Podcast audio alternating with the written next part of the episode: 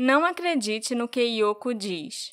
Essa é a frase mais importante desse episódio, onde nós falaremos do desaparecimento de uma mulher chamada Mayumi Arashi e de uma parte desconhecida da cultura japonesa, fazer as pessoas evaporarem. O que mais tem nesse caso é mistério e algumas esquisitices. Em mim você pode acreditar.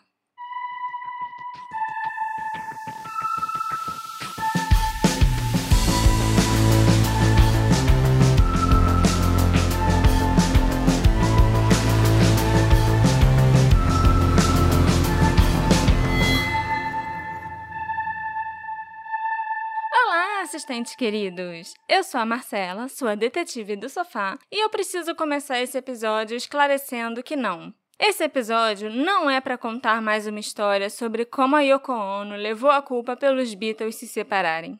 E isso foi a primeira coisa que me veio à cabeça ao ler aquela frase. Eu escuto alguma coisa sobre alguma Yoko qualquer e minha mente vai direto para Yoko Ono. Eu sou maníaca pelos Beatles a esse ponto, sim, Alexandre. Então me diz, Marcela, qual é a culpa dessa Yoko que a gente vai falar hoje? Ih, tanta coisa! Esse episódio é para te contar a história da família de Mayumi e Yoko Arashi e explicar uma parte da cultura japonesa que quase ninguém sabe que existe. Essa parte de fazer as pessoas evaporarem. Desde os anos 90, cerca de 100 mil pessoas desaparecem no Japão anualmente. Eu chequei duas ou três vezes para confirmar se isso era verdade. E é verdade. É muita coisa. E a maioria dessas pessoas desaparece por vontade própria. Eles geralmente vão para a cidade de Sanya, em Tóquio. O curioso é que, se você procurar em qualquer mapa ou tentar encontrar qualquer registro dessa cidade, não vai achar nada, porque ela não existe. Deixa eu começar contando do começo. Isso aqui não é um filme cult, que vai te contar a história aos pedaços, mostrando partes diferentes, de lugares diferentes e ó, tempos diferentes para você encaixar tudo depois. E também não é um filme ruim que bota a melhor cena no início para te empolgar pro filme ruim, que é o resto. Mayumi Arashi era uma dona de casa japonesa de 27 anos, casada e mãe de uma menininha, que desapareceu em 1994. O desaparecimento dela é muito estranho e só foi ganhar notoriedade em 2011, quando a sua família deu uma entrevista para a TV falando a respeito do caso.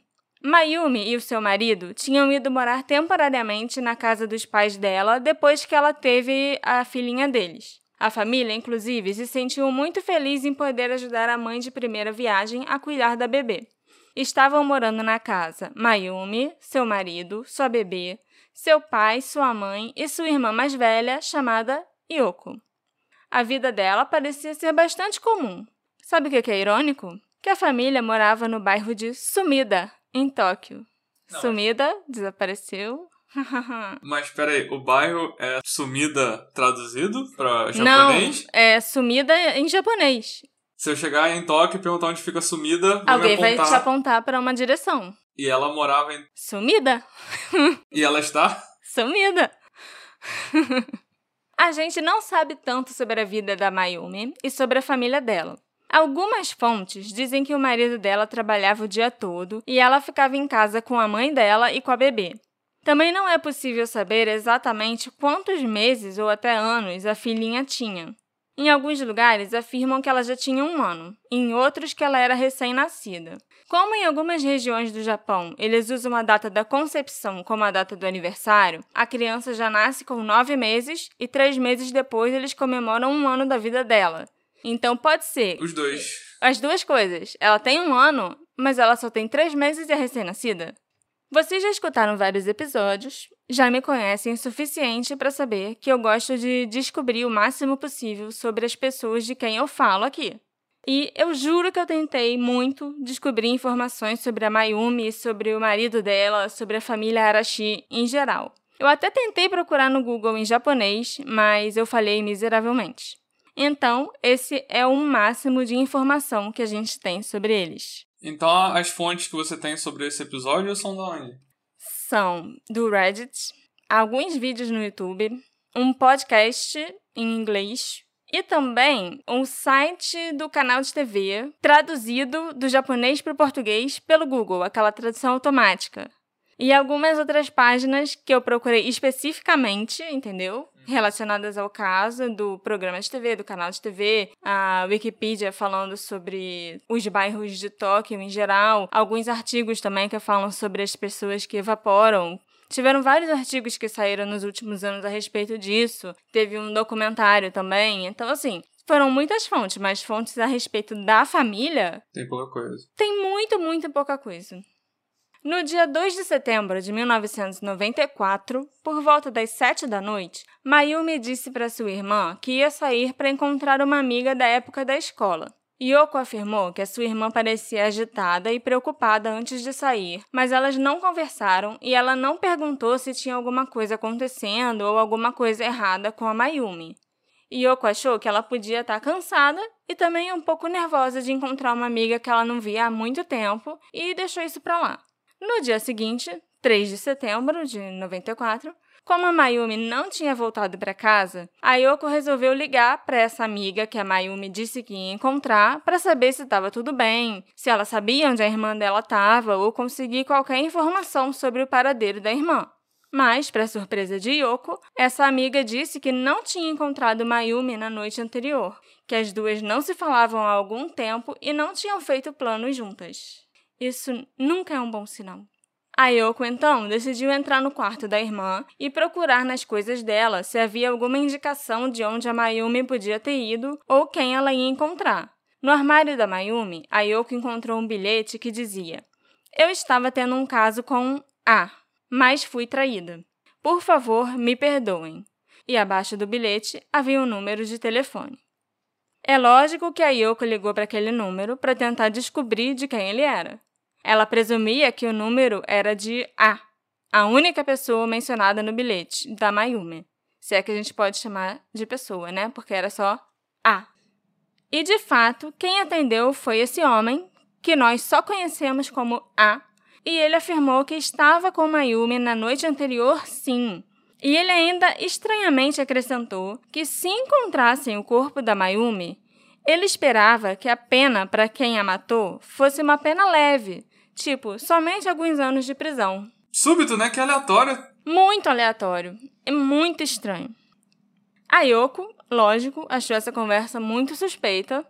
Nós dois também achamos, e acho que todo mundo que estiver escutando também vai achar. E ela resolveu contratar um investigador particular para seguir esse tal de A por aproximadamente seis meses. Nesse tempo em que o detetive particular trabalhou para Yoko, ele só relatou uma ação suspeita por parte do A. Em 9 de março de 95, um investigador viu A entrando numa floresta no meio da noite, levando duas garrafas de suco. O detetive tentou seguir A, mas perdeu ele de vista. Normal, né? Já que era o meio de uma floresta densa de noite. E segundo a Yoko, a polícia chegou a ir ao local para investigar e realizou algumas buscas, mas não encontrou nada. Ela, eventualmente, depois desses seis meses, parou de pagar o detetive e nunca mais teve notícias nem da irmã, nem do A. É importante frisar que tudo que foi dito, que foi encontrado por mim, que foi investigado, foi contado pela Yoko. Todas as informações que a gente tem a respeito desse caso partem da Yoko em uma entrevista que foi dada por ela e pelo pai para um programa de TV japonês em 2011. Então a gente não tem nem como saber se isso tá. se isso é invenção, se isso tem chance de ser verdade. Espera que vai ficar pior. O desaparecimento da Mayumi só foi ganhar notoriedade, pelo menos na internet, né, após essas entrevistas irem ao ar. O programa de TV Super J Channel entrou em contato com a família em 2011, já 17 anos depois que a Mayumi sumiu, querendo entrevistá-los e contar a história dela em um quadro do programa chamado Onde está a Verdade. Pelo menos traduzindo, foi esse o nome que eu achei que se encaixaria melhor para esse quadro. Os produtores do quadro convenceram a família a participar e chamar atenção para o caso, porque podia surgir alguma nova pista ou alguém ligar para o programa e relatar um avistamento da Mayumi, por exemplo. O programa foi ao ar no dia 15 de outubro de 2011 e algumas coisas de fato chamaram muito a atenção do público. Enquanto a Yoko dava sua entrevista, em certo momento, uma mulher idosa, provavelmente a mãe delas, passou atrás da Yoko e ela parecia estar mexendo em alguns livros ou fazendo alguma coisa nessa prateleira que estava atrás dela. Aí depois veio a entrevista do pai, no mesmo lugar que a Yoko tinha sido entrevistada. E foi aí que as pessoas que assistiam ao programa conseguiram descobrir o que, que a mulher estava fazendo antes. Ela colou um papel na prateleira em que é possível ler: Não confiem no que a Yoko diz. Os entrevistadores, o pai e a própria Yoko pareceram não notar que o papel estava ali, ou eles não quiseram falar sobre isso. É, isso que complica, né? Você recontou uma história inteira, a única fonte de informação. Foi essa entrevista dada pela Yoko. Que na mesma hora já foi desacreditada. É. Depois que o programa foi ao ar, as pessoas na internet começaram a comentar sobre aquele papel e sobre a doideira que se passou ali durante aquela entrevista. Essa foi a única repercussão do programa, porque ninguém nunca ligou para dar pistas sobre Mayumi e nada de novo foi descoberto sobre o desaparecimento. A primeira teoria sobre esse caso esquisito que eu quero comentar com vocês é que toda essa história foi completamente inventada, como se fosse uma pegadinha armada pelo programa de TV, uma história criada por eles para gerar mistério, especulação e audiência. E essa teoria se baseia no fato de que nada além do que eu te contei pode ser encontrado na internet. Não há mais nenhuma informação, nada sobre a vida pessoal da Mayumi, nada sobre o marido, primeiro nome dos pais, nada sobre a Yoko, absolutamente nada. Se eu quiser procurar na internet, eu vejo esse vídeo da entrevista? Não. Essa entrevista, que foi ao ar no Super J Channel, não pode ser encontrada na internet. A única coisa que existem são dois screenshots da entrevista. Um screenshot do pai, com um bilhete atrás dele, e um screenshot da Yoko. Não tem outras fotos, não tem o vídeo da entrevista, então toda essa informação sobre o bilhete, sobre A, sobre o investigador particular, vem das pessoas que dizem ter assistido o programa enquanto ele era transmitido. Em 2011. Em 2011. Algumas pessoas também acham que esses screenshots que a gente tem, esses únicos dois, podem ter sido feitos com Photoshop e que essa história acabou sendo perpetuada na internet. Tipo, virou um mistério maior do que ela uma realmente era. Isso, uma lenda urbana. O que contradiz essa teoria é que o Super J Channel é um programa jornalístico tradicional no Japão que está no ar na TV Ahasi desde 1997. E eles têm um site onde eu consegui navegar graças ao bendito Google Tradutor, onde tem uma seção de arquivos. Nesses arquivos, a gente encontra informações sobre cada episódio que já foi ao ar no programa, desde 97. E nas informações sobre o episódio que foi ao ar no dia 15 de outubro de 2011, tem a descrição de todo o episódio, a descrição da entrevista com a Yoko e com o pai dela, e um resumo de tudo que a Yoko contou nessa entrevista. Então, bem mal, tem uma fonte da entrevista, relatando o que foi contado na entrevista. É uma fonte oficial, sim, o site do, do programa. Não tem o vídeo, mas pelo menos isso a gente tem. Esse canal de TV e esse programa são legítimos. Eles existem de verdade, são sérios e tal, porque isso também foi especulado. Será que esse canal de TV existe? Esse programa existe? Existe sim. E eles nunca fizeram nenhum tipo de pegadinha, sabe? É como se o Jornal Nacional resolvesse fazer entrevistas falsas para encontrar uma pessoa desaparecida que não existe. É, quem fazia isso era o Gugu, quando entrevistou os homens do PCC, no horário nobre. Pois é, no Domingo Legal, né? Eu acho que era Domingo Legal. A gente também tem a confirmação que esse episódio existiu, que ele foi ao ar e que o caso é real. Ou pelo menos que os jornalistas do canal têm certeza que o caso é real a ponto de fazer um segmento sobre ele. As pessoas também acreditam nessa teoria da pegadinha porque existe uma dupla de comédia japonesa formada por duas mulheres que se parecem muito com Yoko e Mayumi. Então, quem acredita nessa teoria acha que pode ter sido uma entrevista verdadeira com atores fingindo que o caso era real, entendeu? Eu entendi. Isso até me lembra um vídeo que eu vi no outro dia, que era um cara no TikTok falando que ele ia nesses programas de corte na TV, Aham. de julgamento na TV, Judge Judy. tipo de júri, essas coisas. Ele e o amigo ficavam um processando o outro, porque era o programa que pagava a indenização. Nossa. Então eles iam no programa e um processava o outro, faziam. Independente de um de quem ganhasse. Aham, Eles ele- dividiam dinheiro. eles iam levar um trocado. Mas eu tenho uma outra prova que esse caso é real. É uma foto da Mayumi no site oficial de pessoas desaparecidas do Japão. Ela estava listada no site como uma pessoa desaparecida por muitos anos, desde bem antes dessa entrevista ir ao ar.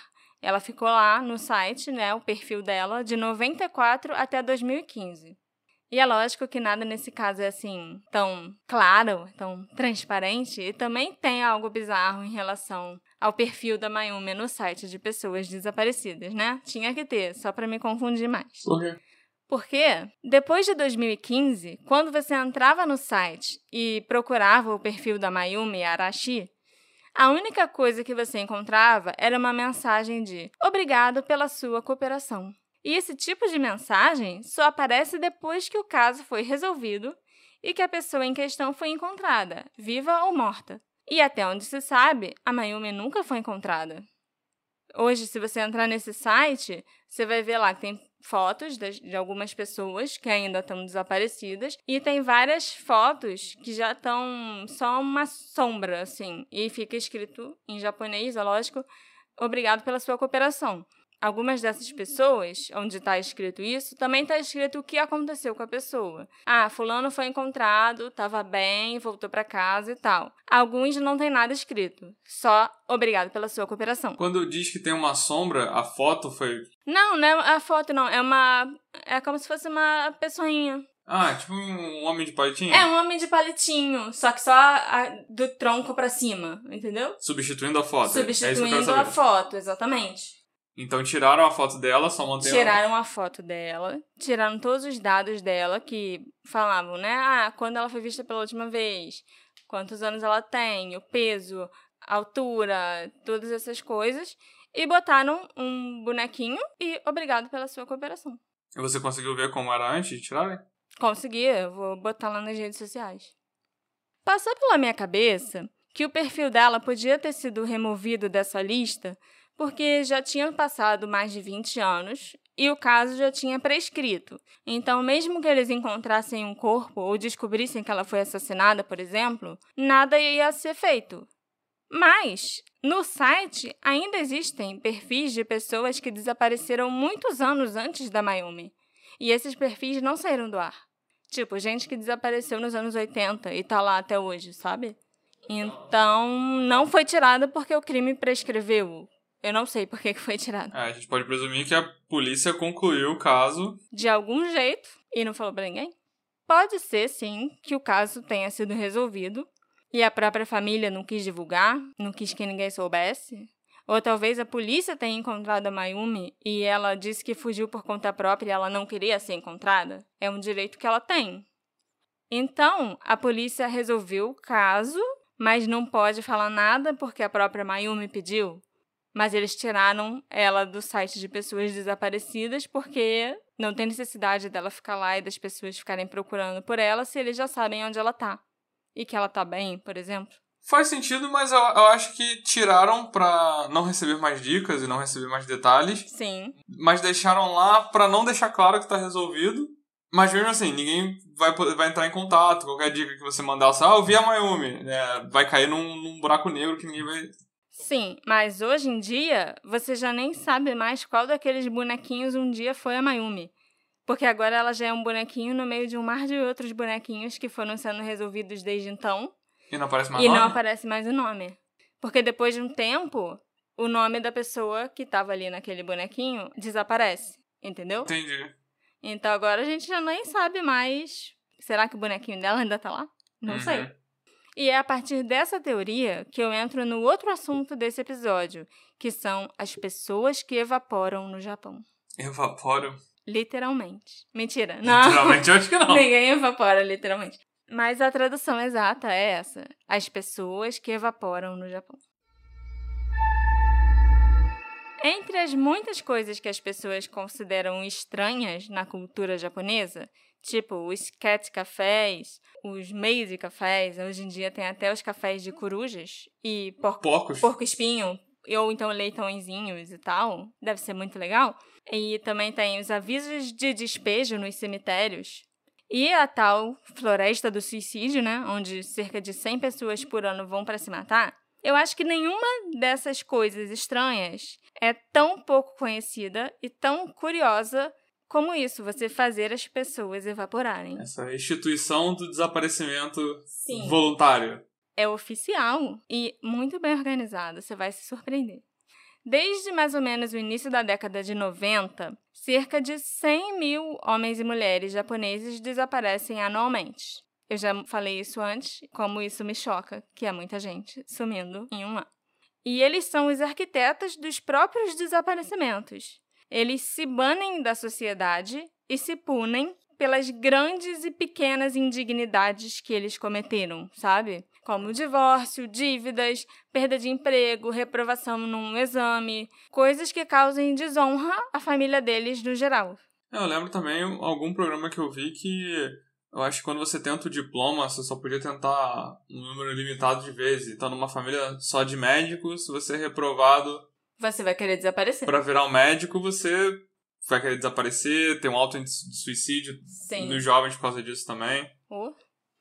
A jornalista francesa Lena Mauger soube disso em 2008 e passou os cinco anos seguintes pesquisando e se inserindo nessa cultura para contar as histórias de algumas dessas pessoas que resolveram evaporar.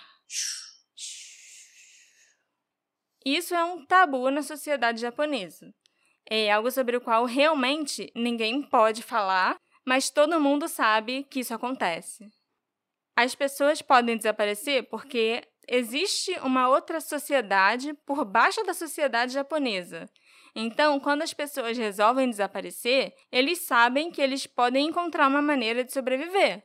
Essas pessoas vivem em cidades perdidas, criadas por elas mesmas. Cidades que não existem no mapa. É muito bizarro. Mas tipo um, um favelão? Eu vou dar um exemplo agora de uma dessas cidades que é realmente um favelão de Tóquio, que por não ser um local bonito para se visitar, a prefeitura de Tóquio simplesmente removeu do mapa. Então todo mundo sabe que isso existe, que essa cidade existe. Mas se você olhar o mapa, você nunca vai encontrar onde ela é, porque ninguém quer que você vá lá. Ela existe, mas ela não existe ao mesmo tempo. Se botar no Google, você não chega. Você, não, você não chega lá. Que nem essas pessoas. Elas existem. Elas vivem, elas acordam todo dia, elas se alimentam, elas trabalham, mas oficialmente elas já não existem mais. A cidade que eu tô falando se chama Sanya e ela não pode ser encontrada em nenhum mapa.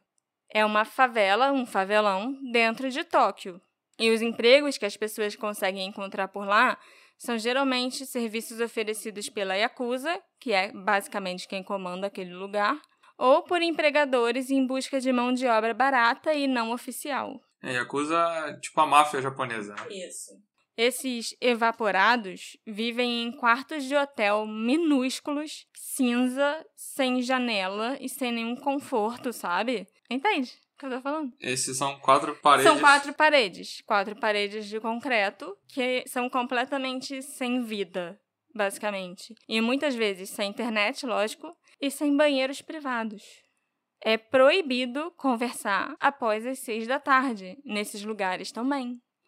Então, você chegou em casa do trabalho depois das seis, você vai se trancar naquele seu cubículo e vai ficar lá deitado olhando pro teto, pensando na vida que você deixou para trás porque você não tem nem TV, você não pode conversar com ninguém, não tem uma área comum para você conversar com ninguém também. Se você quiser ir no banheiro, você tem que sair dali para ir no banheiro em outro lugar, porque você não tem nem o seu próprio banheiro. Parece um- uma vida de, de monge, né? De... É uma vida de punição, literalmente. Em sua reportagem, a Lena conheceu um homem chamado Norihiro. Agora com 50 anos, ele próprio desapareceu há 10 anos atrás.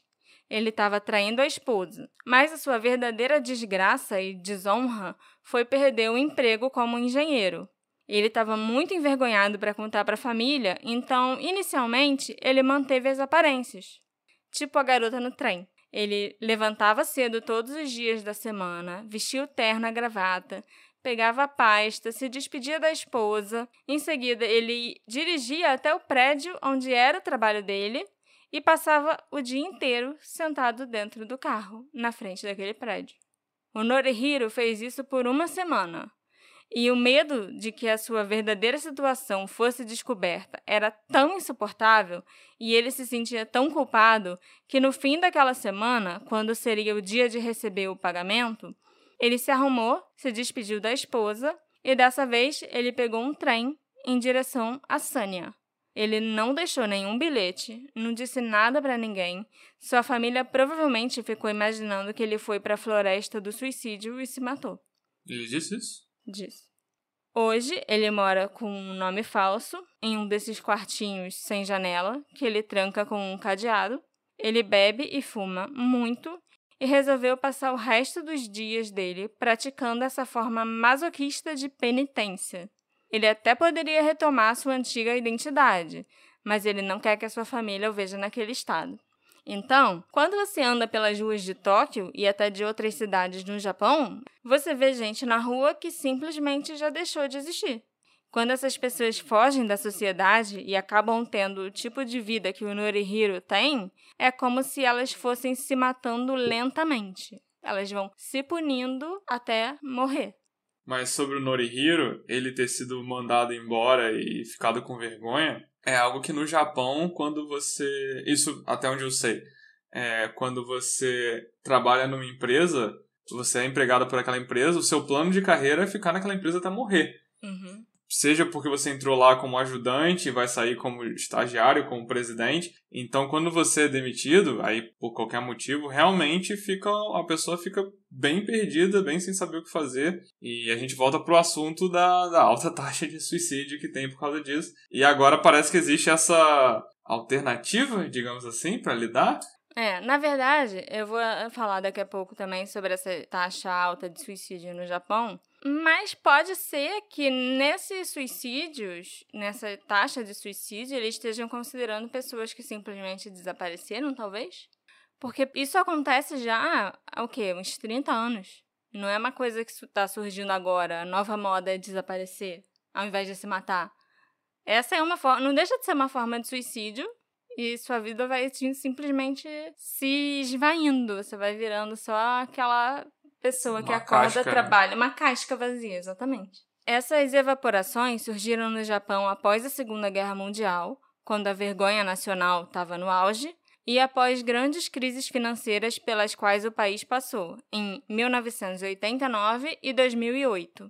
Atualmente, além da Yakuza, que ajuda as pessoas a desaparecerem em troca de algum servicinho para eles, Existem empresas especializadas em fazer as pessoas sumirem, e até companhia de mudança noturna, que te ajudam a sumir levando os seus móveis e os seus pertences se você quiser.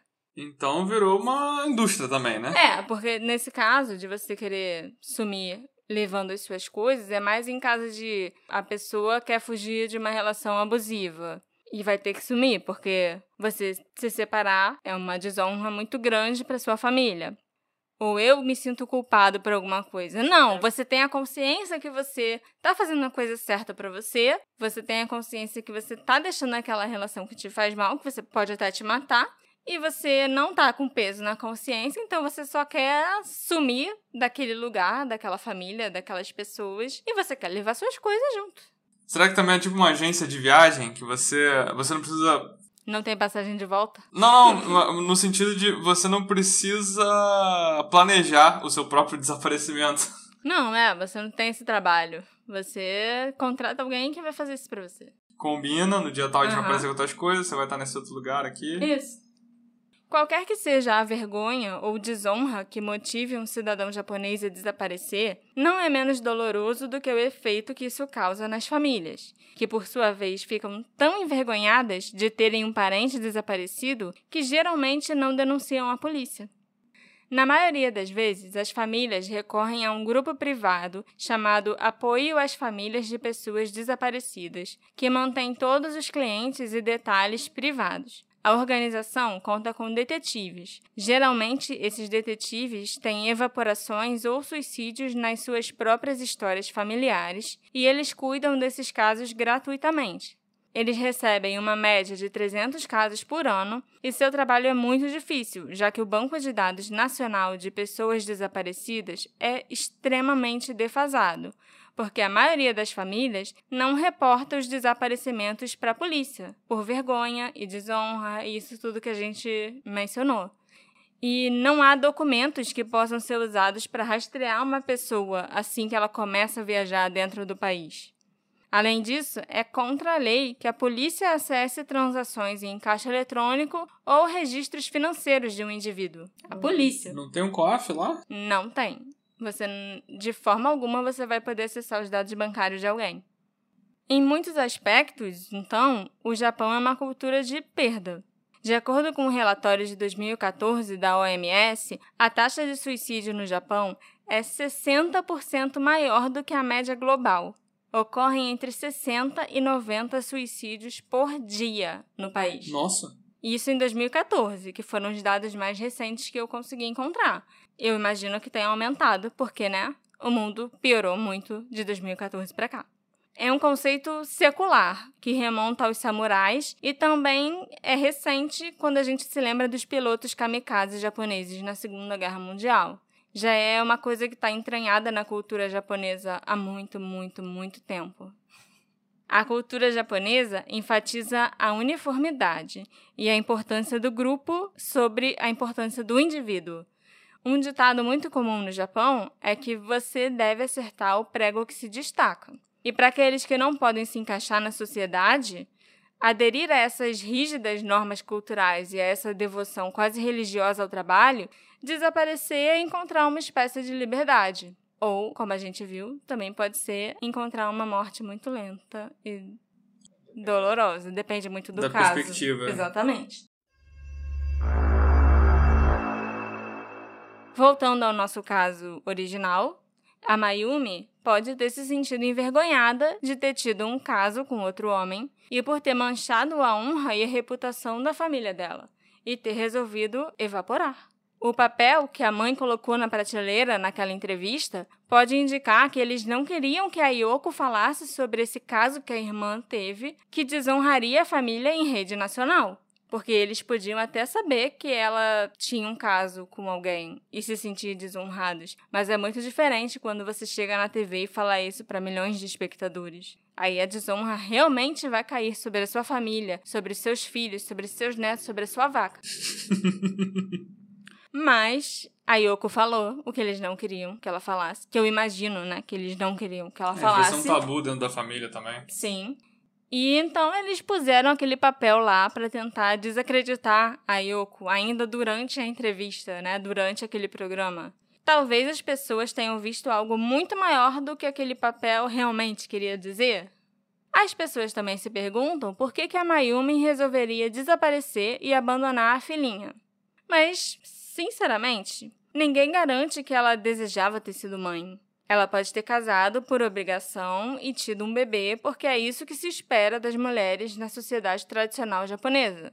Na verdade, se espera isso das mulheres em qualquer sociedade tradicional. Então, pode não ter sido tão difícil para ela abandonar a criança. A gente também tem que levar em conta que ela pode ter sofrido de depressão pós-parto e não conseguia se conectar com a filha de verdade. Então, isso não teria sido um problema para ela se afastar? Ou pode ter sido muito difícil se separar da filha, porque isso a gente realmente não sabe. Mas ela resolveu ir embora de qualquer jeito, porque essa desonra cairia sobre a filha dela também. Sobre a parte no bilhete que a Mayumi deixou, onde ela menciona ter sido traída, isso pode significar que ela estava sendo vítima de chantagem.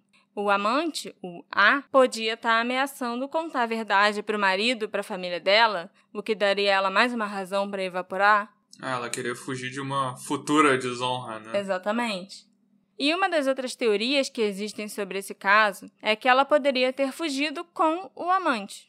Na descrição do episódio no site do programa de TV, a gente percebe que em algum momento durante esse quadro do programa, eles entrevistaram uma amiga da Mayumi que confirmou sim que ela tinha um caso e que era com esse tal de A. Isso é verdade, isso realmente aconteceu. A única evidência dessa teoria da fuga com o A é aquela noite que o detetive seguiu ele e o viu entrar na floresta com duas garrafas de suco.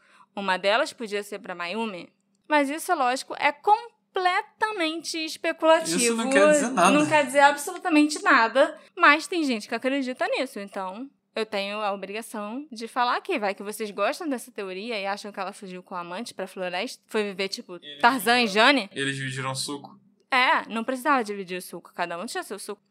Também tem gente que acha que o A sequestrou a Mayumi e estava mantendo ela de refém na floresta. Ao que tudo indica, baseado, é claro, na história da Yoko, o A foi a última pessoa a ter visto a Mayumi viva.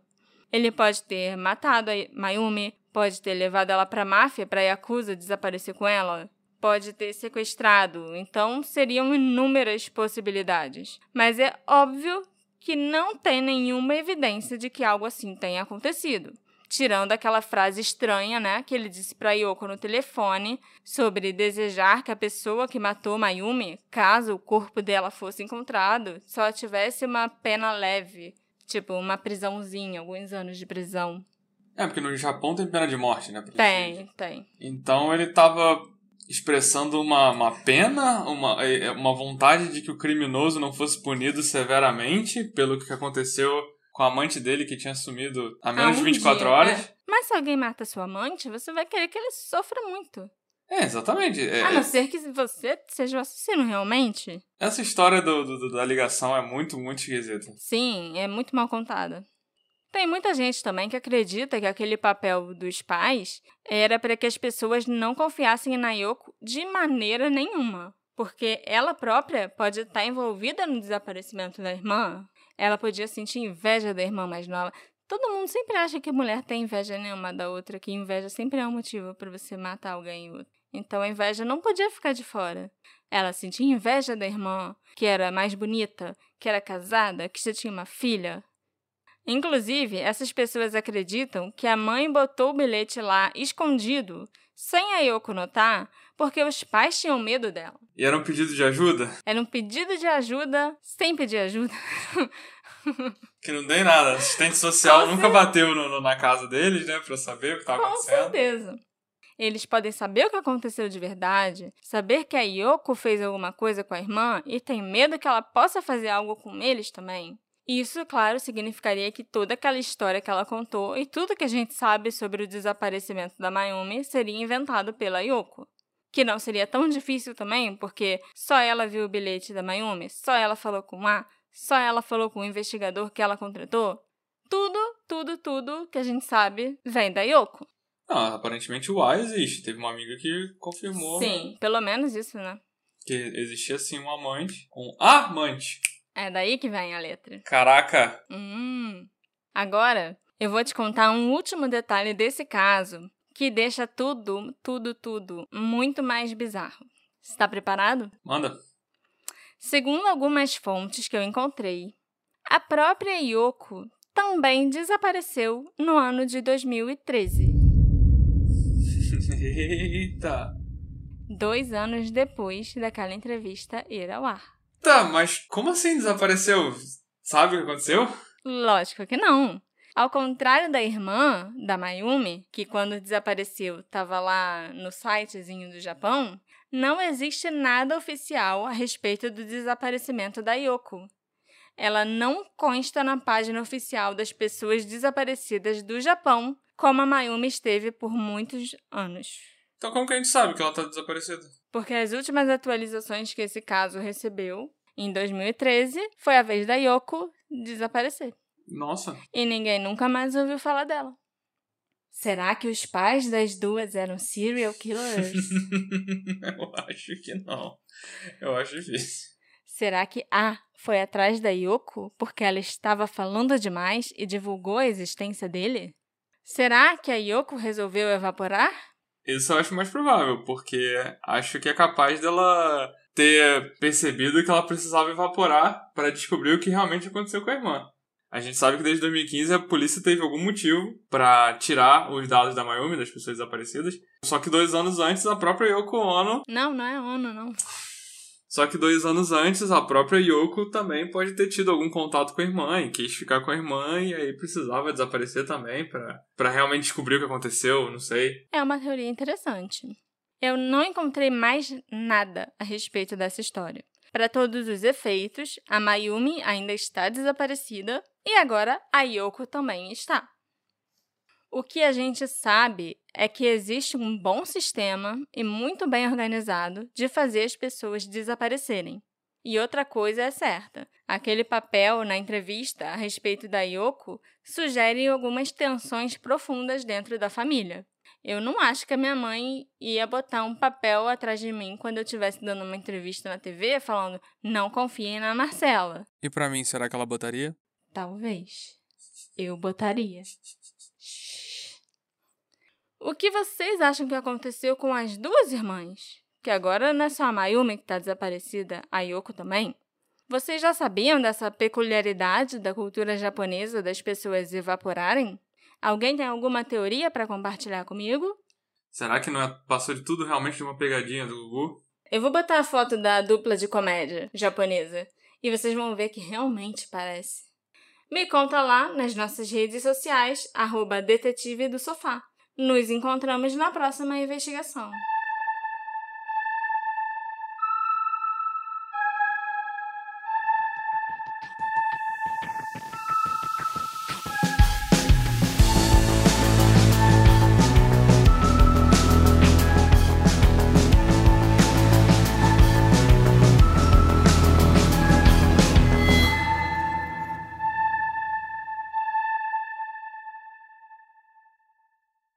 Hey, você se interessa por crimes reais, serial killers, coisas macabras e tem um senso de humor um tanto quanto sórdido? Se sim, você não está sozinho. Se você precisa de um lugar recheado de pessoas como você, venha conhecer o podcast Pátria Amada Criminal. Todas as semanas tentamos entender o pior da humanidade. Nesse processo a gente ri, chora, fica brava, fofoca, porque afinal de contas é assim que a gente fala quando está entre amigos. Suas novas melhores amigas trevosas estão aqui no Pátria Amada Criminal.